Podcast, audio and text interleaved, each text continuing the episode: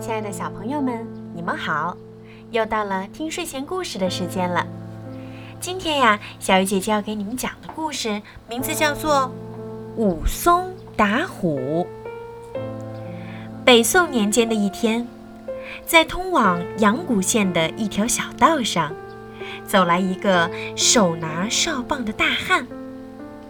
这个人叫武松，正准备到阳谷县寻找哥哥。正当他走得又累又渴的时候，看到前边不远的树林里有一面小旗迎风招展。武松走上前一看，旗上写着“三碗不过冈”。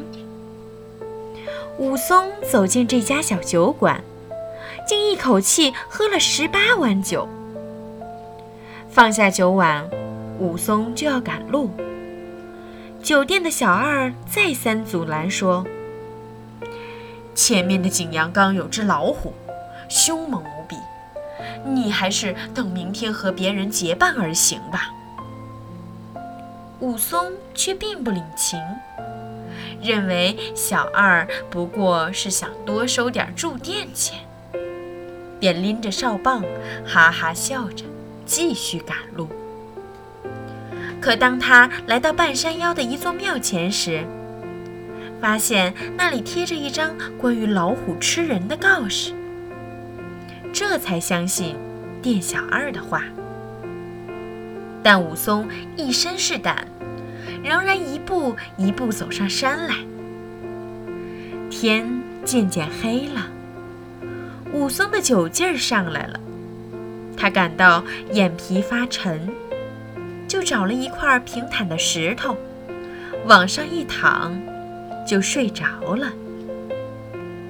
忽然，一只老虎带着风声从林中蹦了出来，低沉的吼声将武松惊醒了。武松立刻抡起身边的哨棒，闪身就打。不巧。